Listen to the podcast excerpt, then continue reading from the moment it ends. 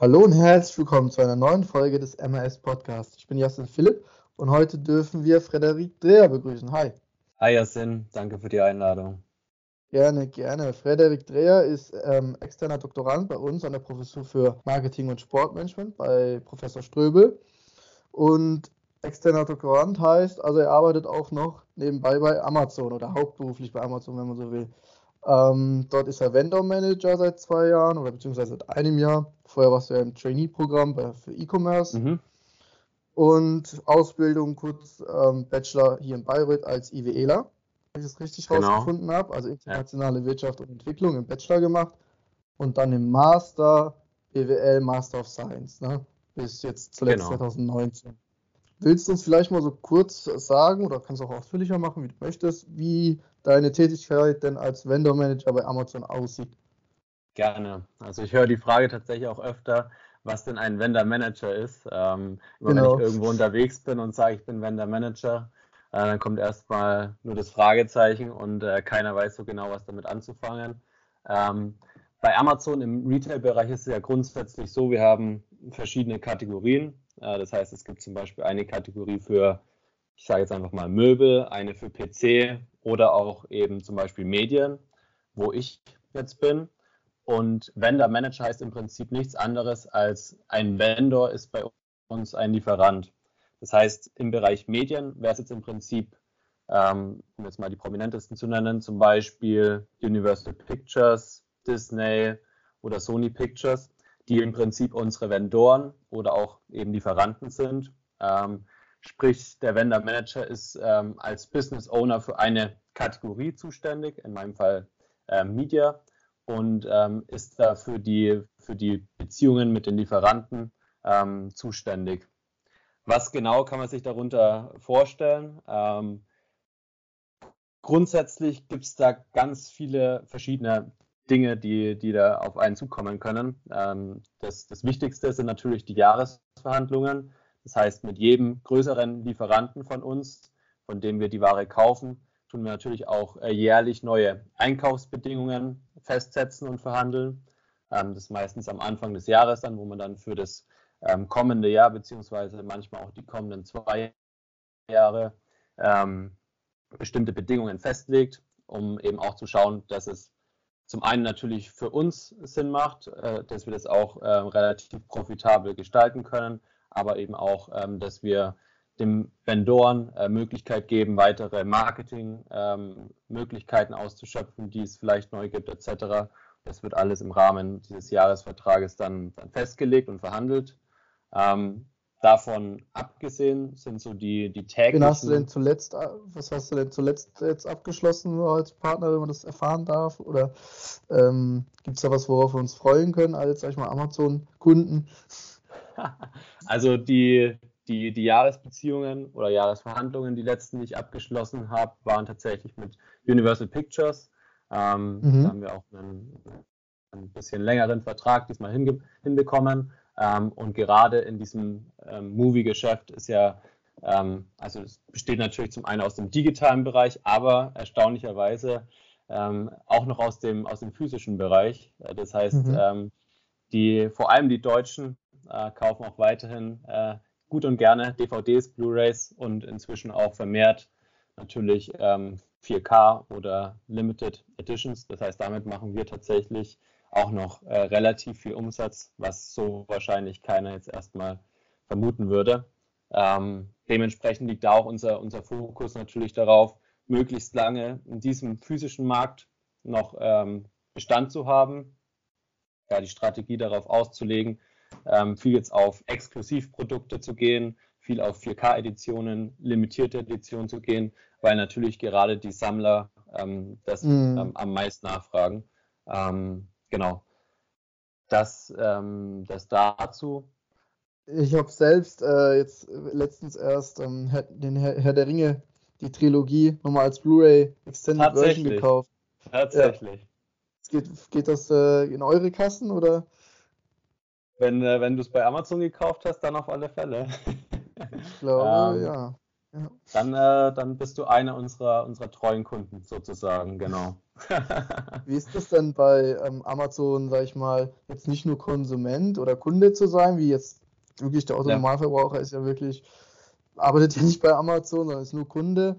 Ähm, wie ist das denn so? Ist da die Prime-Mitgliedschaft äh, inklusive im Mitarbeiterangebot oder? Auch das, auch das höre ich äh, sehr häufig, äh, wenn ich die, die Frage gestellt bekomme. Ähm, aber grundsätzlich nur mal, nur vorweg, ich bin jetzt zu Amazon als, als Trainee gekommen. Das heißt, ich habe auch schon ähm, viele verschiedene Teams gesehen, tatsächlich von Amazon Business über Amazon Fresh, äh, Finance und jetzt eben das aktuelle Media Team. Und habe immer gedacht, okay, irgendein Team, da wird es mir mal nicht so gut gefallen. Aber das ist eines der, ich würde mal sagen, bemerkenswerten Sachen an Amazon auch, dass egal wo man hinkommt, alle Leute sehr, sehr sympathisch sind, äh, hilfsbereit sind und ähm, jeder im Prinzip ähm, einheitlich miteinander zusammenarbeitet ähm, auf die gleichen Ziele hin und es da nicht irgendwelche äh, Intrigen oder ähnliches gibt, sondern das alles mhm. wirklich sehr harmonisch abläuft. Ähm, wenngleich es natürlich auch herausfordernd ist, aber es macht auf alle Fälle ähm, Spaß, ähm, weil eben alle, alle Mitarbeiter, mit denen man da so zu tun hat, auch, auch echt cool sind. Ähm, zu deiner Frage, um zu deiner Frage zurückzukommen, äh, zur mhm. Prime-Mitgliedschaft, die ist tatsächlich aus welchem Grund auch immer nicht dabei. Ähm, wir haben ein paar andere, ich sage jetzt mal, ähm, interessante Incentives, die, die einen sozusagen dazu bewegen sollen, bei Amazon zu arbeiten. Das heißt, es gibt bei uns Aktienbeteiligungen. Ähm, man bekommt auch äh, einen Rabatt, wenn man bei Amazon einkauft, bis zu einem gewissen Level. Also wenn man jetzt für mehrere tausend Euro einkaufen würde, würde man irgendwann den Rabatt nicht mehr bekommen. Aber grundsätzlich reicht er immer ganz gut aus. Family und Friends, dass man einkauft. Genau, wenn die mal, wenn die mal loslegen, dann weiß man nie, was passiert. Aber ähm, bei, bei meiner Familie hält sich das äh, zum Glück noch in Grenzen. Dementsprechend ist da, ist da alles, alles im grünen Bereich. Genau, also da äh, gibt es schon einiges, ähm, aber die Prime-Mitgliedschaft äh, zählt nicht dazu. Okay. Ja, jetzt haben wir so über den Arbeitsalltag von dir gesprochen, der Amazon betrifft. Mhm. Ein anderer Teil ist auch deine Promotion als externer Doktorand. Ähm, magst du uns vielleicht mal kurz sagen, als externer Doktorand kennt vielleicht auch nicht jetzt jeder von den Zuhörern und Zuhörerinnen, äh, was, was, was das ist und was, wie sich das von einer internen Promotion, also von dem, was man eigentlich kennt, so zum Beispiel als jetzt äh, Tutor oder als Übungsleiter oder als eben wissenschaftlicher Mitarbeiter an der Uni, wie sich das da unterscheidet und vielleicht auch, was sich dazu bewegt hat, das so zu machen. Ja, genau. Also wie du es, ich glaube, am Anfang schon kurz beschrieben hast, ein externer Doktorand im Prinzip bedeutet nichts anderes, als dass ich nebenbei noch einen äh, Fulltime-Job habe. Äh, sprich, ich arbeite eigentlich unter der Woche relativ viel ähm, bei, bei Amazon logischerweise und nutze dann teilweise entweder die Abenden oder eben auch gerade das Wochenende dazu, um, ähm, um mit Forschung dazu beizutragen, dass der, der Lehrstuhl was veröffentlichen kann. Der Hauptunterschied, ähm, würde ich sagen, ist äh, vor allem der, äh, der in der Lehre liegt. Das heißt, ähm, ich äh, habe keine Vorlesungen oder Übungen, die ich halte, sondern ich konzentriere mich wirklich ausschließlich auf die, auf die Forschung, habe da meine bestimmten Projekte, die ich entweder alleine oder eben in Kooperation mit anderen Mitarbeitern oder Professoren vorantreibe und ähm, habe aber natürlich keine Zeit mehr, jetzt auch noch irgendwelche welche Vorlesungen zu halten. Ähm, bin dementsprechend auch nicht ganz so nah dran an, an den aktuellen Geschehnissen immer, ähm, die, die an der Uni oder am Lehrstuhl so vor sich gehen ähm, und kriege das dann meistens immer erst mit etwas Zeitverzögerung mit, wenn sich wieder irgendwas äh, getan hat oder verändert hat. Ähm, aber das ist so der, der Hauptunterschied.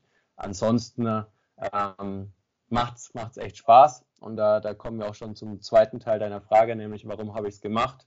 Ähm, hauptsächlich einfach, ähm, weil es für mich eine interessante Sache ist. Ich schon immer extrem gerne ähm, auch Sachen geschrieben habe, ähm, gerne Paper verfasst habe noch zu meiner Studienzeit und mir schon immer eigentlich vorgenommen habe, irgendwann mal auch noch meinen Doktor draufzusetzen. Und da hat sich dann die, die Möglichkeit ergeben, Genau, und äh, da mir das relativ leicht fällt, ist auch nicht so, dass ich die, die Wochenenden komplett durcharbeiten muss.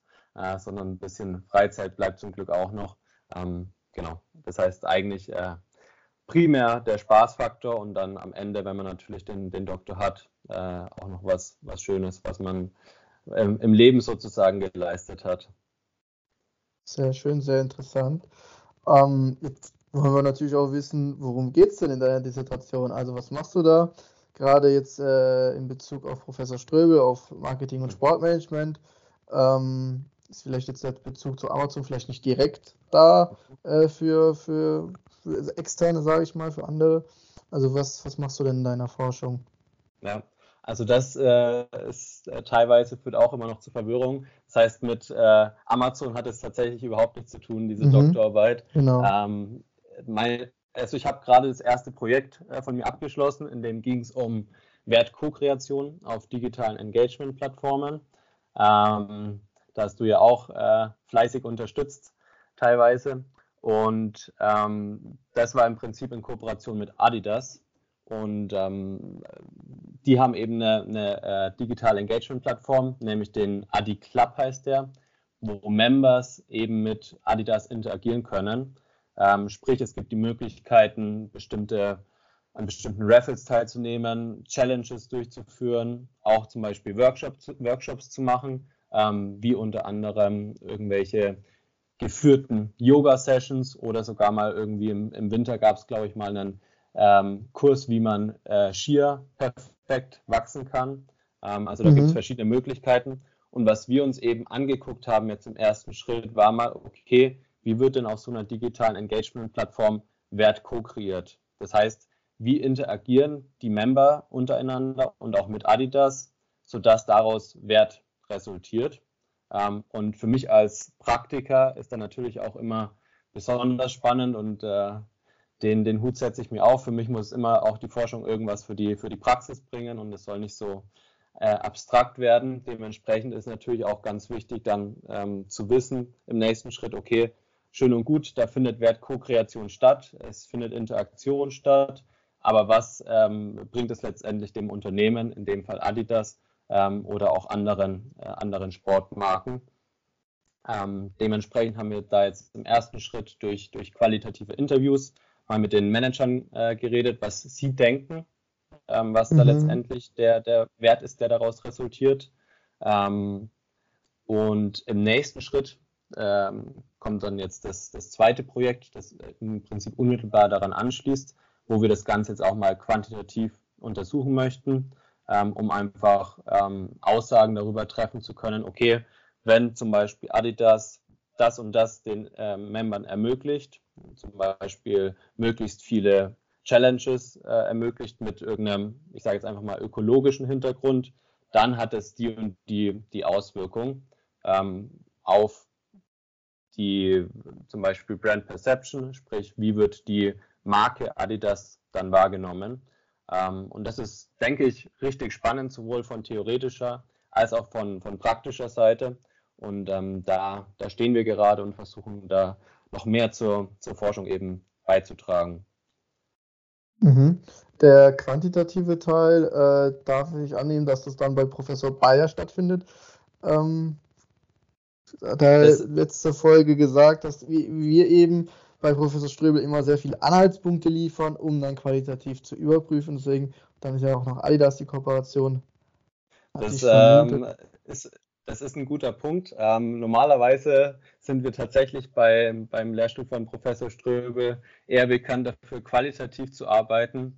Aber ähm, ich möchte es jetzt auch mal, auch mal ändern. Dementsprechend mhm. ähm, ist es im Prinzip schon, ähm, liegt es erstmal bei, bei unserem Lehrstuhl. Aber natürlich durch die Expertise, die der Professor Bayer da hat, werden wir auf alle Fälle auch mal auf, auf ihn dann zukommen und ähm, auch um seinen Rat und seine, seine Tipps sozusagen äh, ja, ähm, annehmen. Und genau, aber grundsätzlich erstmal weiterhin ähm, in Zusammenarbeit primär mit Professor Ströbel. Ja, sehr schön, sehr interessant. Jetzt sind wir schon am Ende angelangt, beziehungsweise fast am Ende angelangt. Mhm. Äh, wir haben noch traditionell die Schnellfragerunde. Ähm, das sind entweder oder Fragen und du musst eben eine dieser Auswahl, äh, Auswahl treffen. Und äh, da frage ich gleich, bist du bereit für die Für den heißen Stuhl bin, sozusagen. Ich bin gespannt, ja. Okay, kurzes Auswahlprogramm, mhm. UK oder USA? USA. Ah, das, da spiele ich auf deine Auslandsaufenthalte äh, an. In genau. Santa Barbara. Genau. USA war natürlich ähm, das Wetter in Santa Barbara wesentlich besser, dementsprechend klare, klare Sache. okay. Spielvereinigung Hof oder Spielvereinigung Bayreuth? Inzwischen würde ich fast sagen Spielvereinigung Bayreuth. Da geht es ja auch aktuell um den Aufstieg. Die Daumen sind gedrückt. Okay. Dann ähm, Professor oder CEO? Mal werden. ähm, persönlich äh, eher CEO, tatsächlich. Dann München oder Bayreuth? Aktuell München, aber langfristig eventuell sogar Bayreuth. Mhm, sehr schön, sehr schön.